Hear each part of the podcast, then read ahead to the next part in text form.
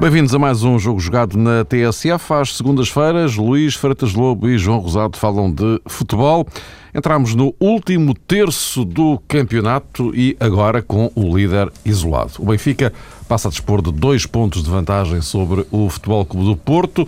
Na sequência, primeiro, do empate dos Dragões em Alvalade com o Sporting e, de seguida, o triunfo do Benfica em Aveiro sobre o uh, Beira-Mar. Bom, então, e agora? É a pergunta que se coloca.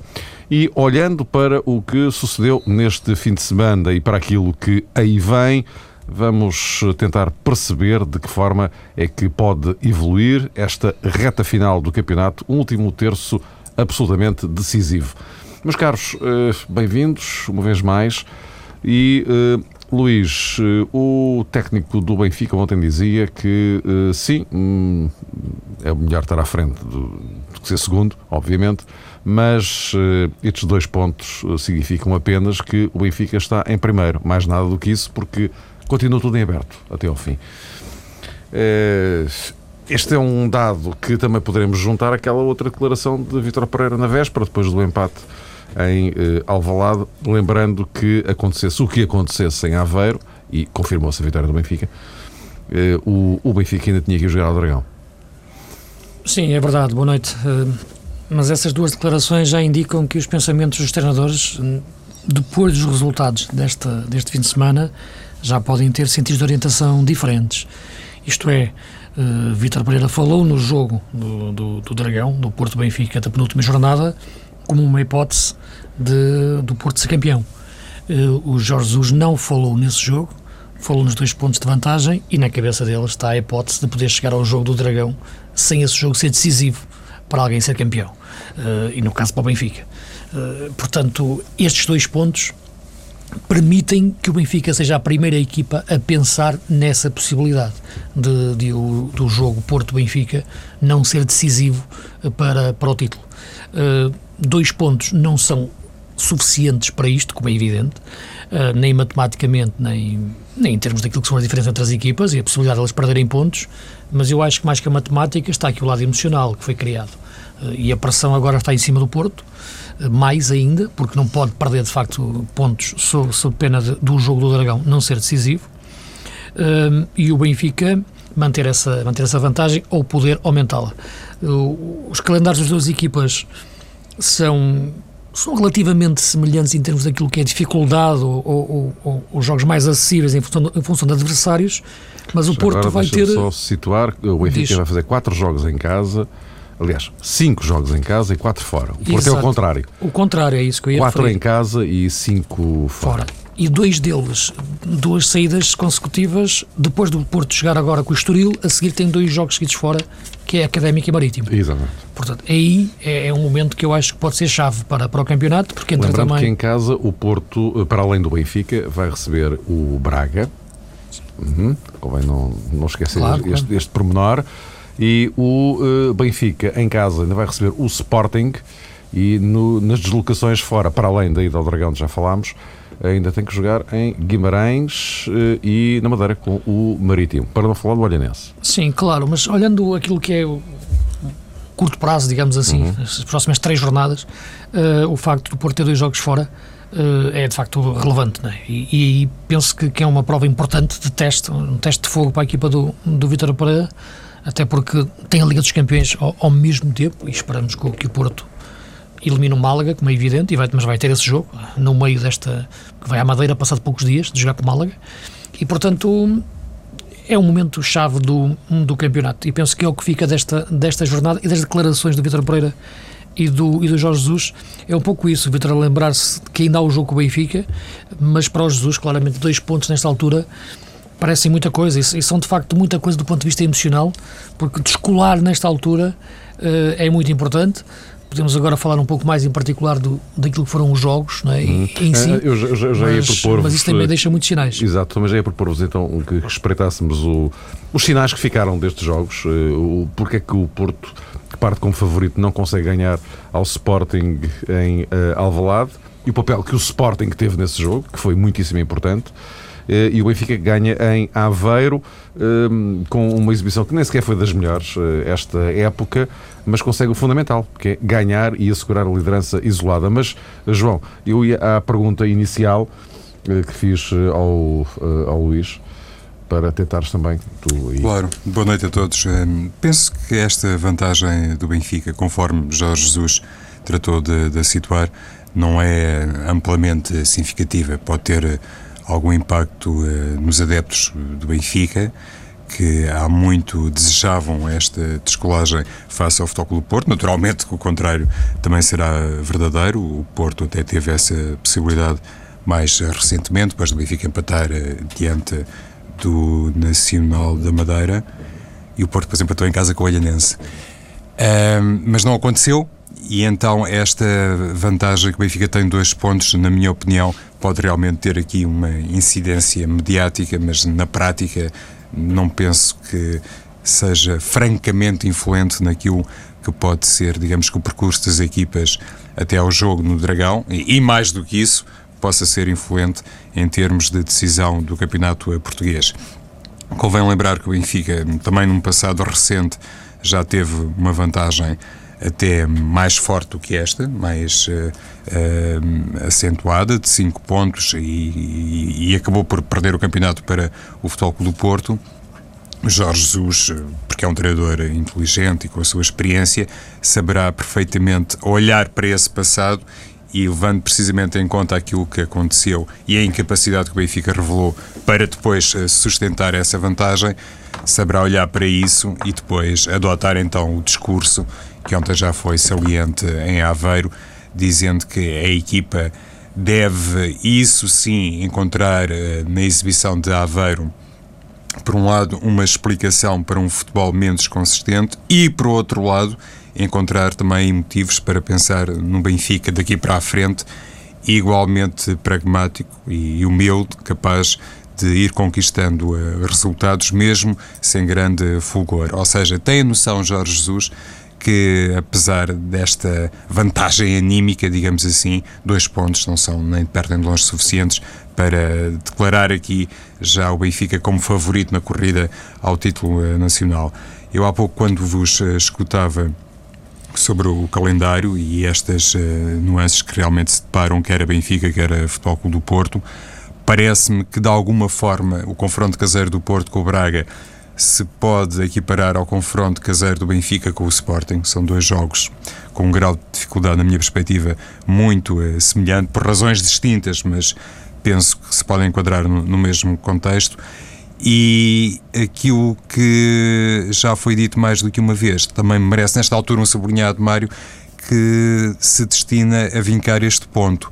Eu acho que o campeonato, a menos, obviamente, que o Benfica, mantendo-se as distâncias assim, seja capaz de ganhar no Dragão, penso que o campeonato só vai decidir-se na última jornada, porque o Futebol do Porto tem nessa última jornada uma deslocação muito complicada a Passos de Ferreira.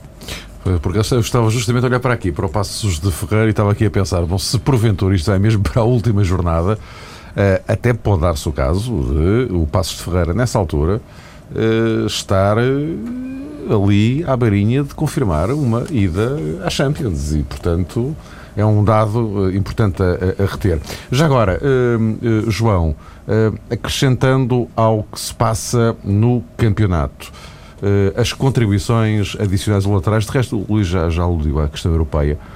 Eh, o, o, Benfica, no imediato, tem dois jogos com o Bordeus, o, o Porto tem um com o Málaga, só que se ambos eh, passarem, enfim, para o futebol português seria ótimo que isso acontecesse, como é evidente, a eliminatória seguinte, os quartos de final, tanto da Champions como da Liga Europa, vão ser, aí assim já vão ser jogados em paralelo, portanto, já na mesma, nas mesmas semanas.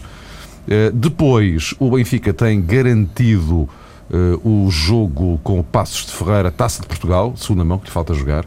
Hum. Uh, o uh, Porto tem aqui a questão da Taça da Liga em aberto, não é? Que é a meia final com o Rio Ave, sim ou não. se sim e ganhando, tem final também. Portanto, são mais jogos que vão todos cair neste período crucial, do período das grandes decisões. Uh, e agora, isto já é de propósito para pegarmos no, nos jogos de, de, fim de semana, que é uh, a estrutura de cada uma das equipas.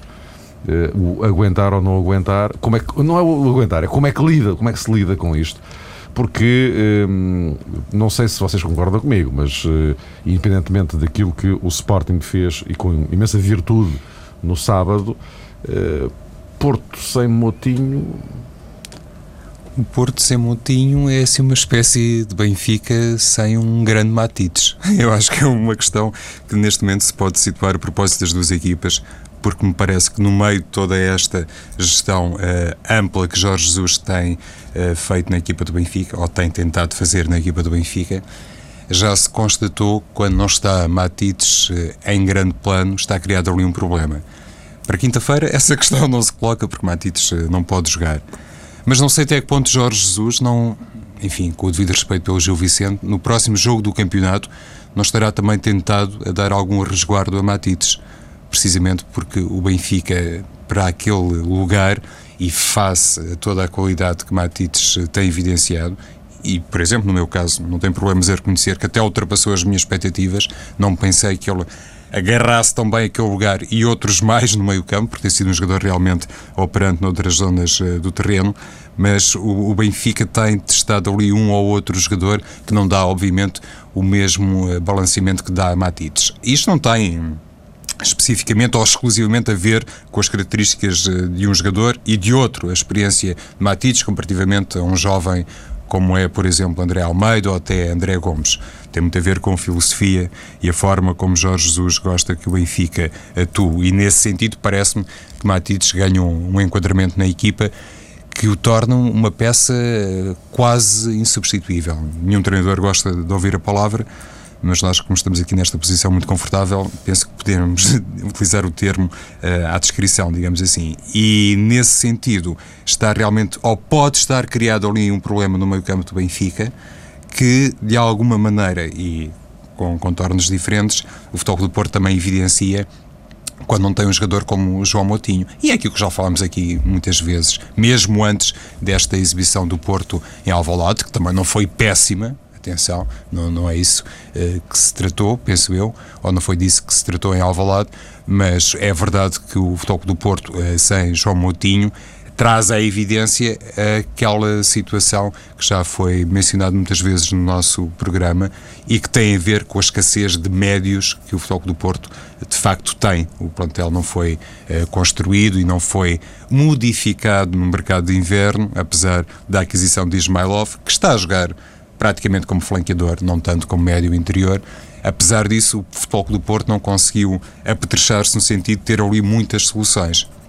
E já se sabe, basta olhar para o currículo profissional de João Moutinho, substituir um jogador daqueles, aí sim, se calhar até o próprio Vitor Pereira não terá qualquer pejo em rotulá-lo como insubstituível. Não é fácil substituir um jogador destes. Mas é verdade que o Porto em Alvalade apenas, entre aspas, evidenciou um problema mais de fundo e que tem a ver com a falta de soluções no banco e também já muitas vezes temos dito aqui que se calhar o plantel do Benfica em muitos aspectos é superior ao do futebol do Porto e isso penso que se notou bastante no jogo de Alvalade. Isso e a tal questão que o Luís há duas ou três semanas também abordou sobre o Lietzson, da falta de enquadramento para um futebol do Porto uh, com dois avançados, mas pronto, é uma questão posterior que no fundo eu só queria aqui juntar por causa da questão clássica sim, e tradicional em torno uh, da falta de médios no futebol sim, do Porto. Sim, Luís. Sim, em relação à questão Moutinho, que foi aquela que o primeiro nome que lançaste, hum. na, eu penso que de facto é um jogador que faz a diferença no Porto. Isso aí já, já, já, já o temos dito muitas vezes, já o tenho referido muitas vezes, e portanto aquele meio-campo do Porto não, não é a mesma coisa sem, sem o Moutinho na sua, na sua forma de pensar e construir o jogo e até acelerar o jogo ou até quando o torna mais lento ele não ficar denunciado porque ele encontra sempre mesmo com o ritmo de jogo lento um espaço para fazer um último passe que foi caso que o Porto não conseguiu no jogo frente ao Sporting. Quando o jogo ficou lento a equipa ficou toda lenta e não encontrava soluções. Portanto eu penso que o Moutinho de facto e penso que a comparação que, que o João faz é, é feliz e é verdade. Matites e Moutinho, embora em funções diferentes, e em graus de importância táticas diferentes, são jogadores de facto fundamentais para as duas equipas. Vimos o Matites, o Benfica em, Matite, em Braga sem Matites, e a diferença que é. Uh, e vimos agora o Porto sem, sem Moutinho e a diferença que é, em termos de funcionamento do meio campo, até porque aquilo tem efeitos colaterais. O efeito colateral é bater no Lucho e obrigar o Lucho a fazer um desgaste tremendo e buscar jogo atrás. Estranhei muito a exibição descolorida, digamos assim, do, do Defur do ponto de vista ofensivo. Uh, e até a forma como o Defur jogou quase o jogo todo, lado a lado com o Fernando.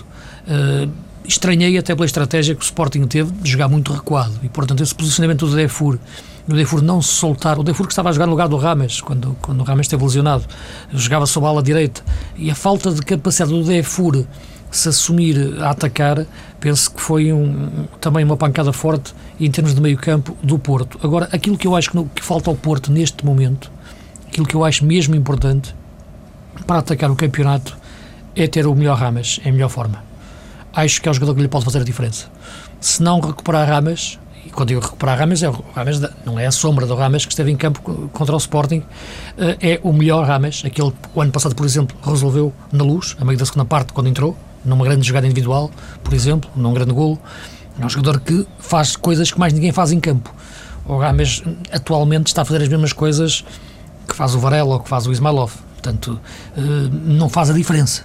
Eh, e, portanto, é, é aqui esta dúvida que eu coloco. Até que ponto o Rames vai regressar à boa forma, porque eu acho que na análise que eu faço ao atual Porto, descontando a questão muito particular do Moutinho, não é? que é uma lesão, eh, é a questão do Rames. Perceber até que ponto ele vai regressar, capaz de fazer a diferença, porque eh, costuma-se dizer que as defesas ganham os campeonatos e, eh, e os ataques as finais, é? por aí.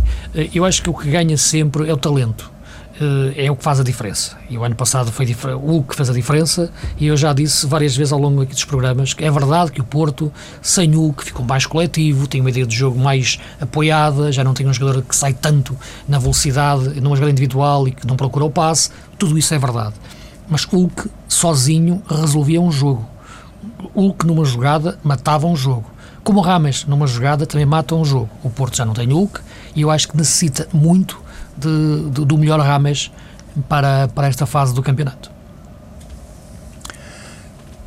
Certo, eh, Luís, e até pode precisar uh, do Rames na Liga dos Campeões. Uh, provavelmente o despertar do verdadeiro Rames, como dizes, pode até acontecer uh, diante do Málaga ou numa fase posterior.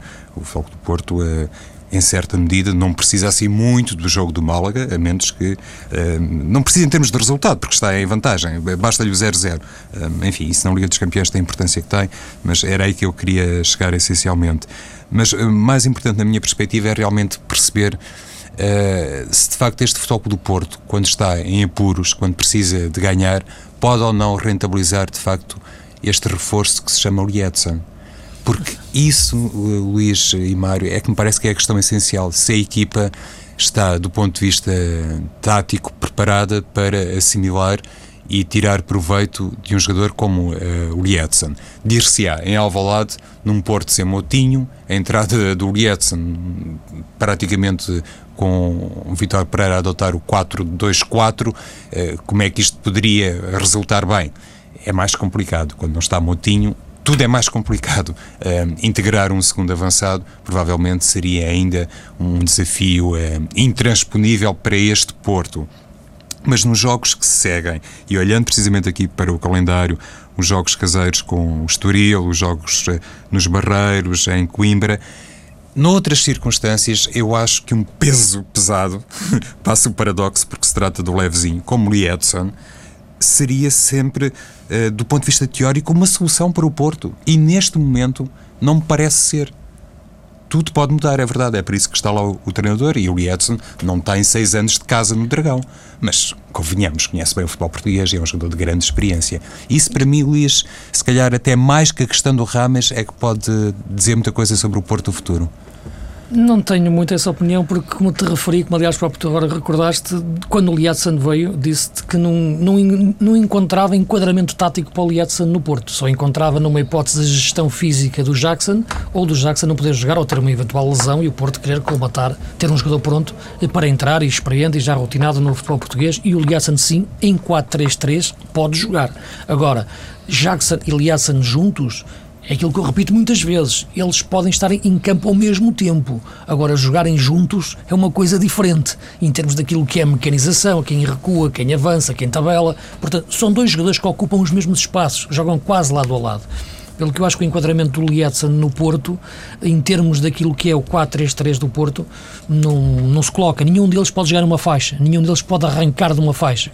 Eventualmente até podes colocá-lo, mas nenhum, nenhum deles tem essa característica. Exige treino, exige rotinas, princípios de jogo, e exige que o Porto jogue de uma forma completamente diferente como, como joga até agora, inclusive os extremos do Porto né, são falsos, jogam, jogam sempre em zonas interiores, a abrir o flanco aos laterais e portanto, o Porto tem extremos que jogam por dentro e isso foi o que o Josualdo leu e, e fechou-lhe a porta na zona central toda, encheu o meio campo de médios na, na zona central.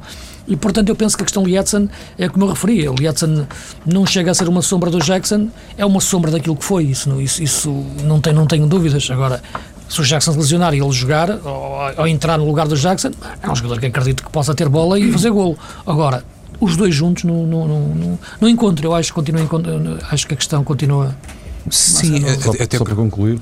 Sim, muito rapidamente, até porque Vitor Pereira pode até de hoje para amanhã aparecer, digamos, com, com um sistema mais trabalhado para esse efeito. Porque a verdade é que já foi capaz de ultrapassar a ausência de Rames. Convém não esquecer isso. Nós eh, até há, dois, há duas semanas, há dois programas, Salver, dissemos isso, já ninguém se lembra de Rames. O Porto conseguiu ter uma fase muito boa sem um verdadeiro Rames Rodrigues.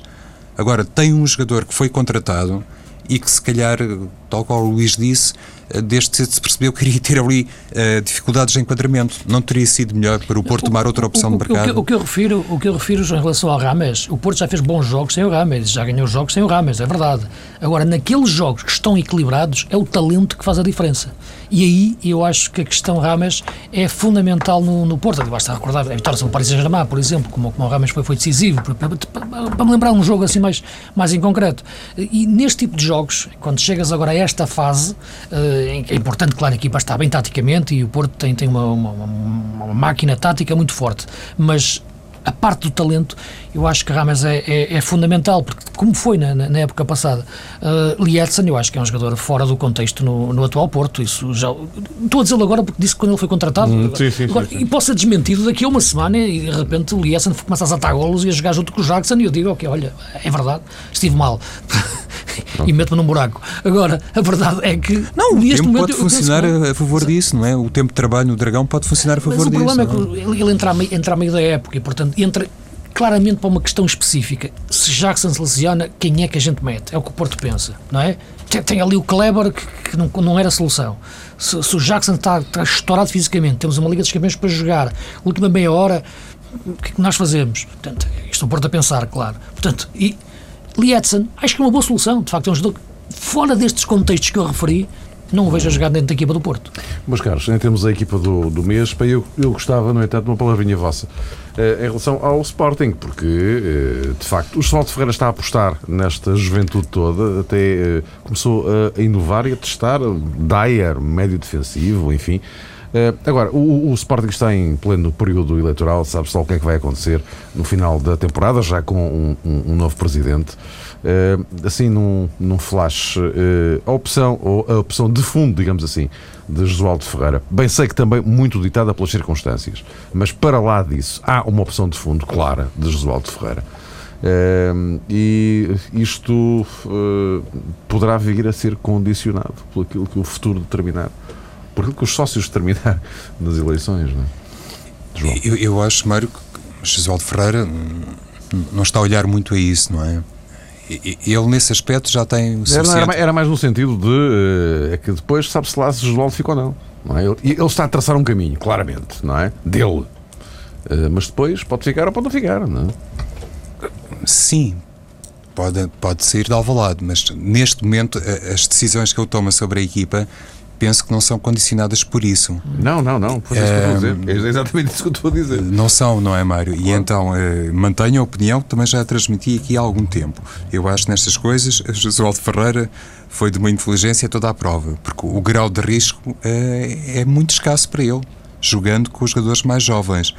Eh, tudo eh, tendencialmente só pode correr bem, porque se correr eh, menos bem ou se correr mal, é apenas uma fotocópia daquilo que aconteceu com o Sporting de início de temporada, quando tinha jogadores mais experimentados e mais credenciados a jogar no 11 uh, titular. Por isso, Jesualdo Ferreira, por um lado, sabendo o que pode tirar um, de cada jovem jogador, como poucos nesse aspecto, toda a gente sabe que é um treinador que tem, digamos que, um olhar muito particular e provavelmente de grande sensibilidade para perceber uh, até que ponto é que um talento já está pronto para emergir na primeira categoria.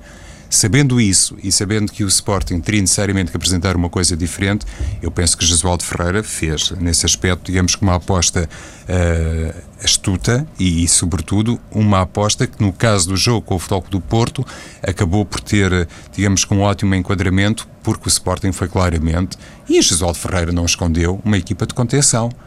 A forma como ele posicionou os blocos, digamos assim, a maneira como ele inclusivamente adiantou Eric Dyer no terreno, uh, demonstrou que Jesualdo Ferreira jogou muito em função do adversário porque tinha a consciência que estava quase que anunciado uma vitória uh, do Futebol do Porto. Só faltava realmente uh, dizer-se por quantos é que o Porto iria ganhar em Alvalade. E até penso que nesse aspecto, Jesualdo Ferreira, até porque conhece muito bem o outro lado o outro lado do Rio, sabendo isso, eh, conseguiu motivar muito os seus jogadores e foi um Sporting de filosofia mais defensiva que conseguiu, de facto, travar o Futebol do Porto e com inteiro mérito, independentemente de não estar o verdadeiro Rames, de Motinha sequer eh, se ter equipado e tudo isso. É verdade que aconteceu. Agora vamos lá ver o, o que valem estes jogadores quando o Sporting precisar de ter outra filosofia mais atacante, porque o Sporting, obviamente, também precisa de ganhar jogos, não é? Pois.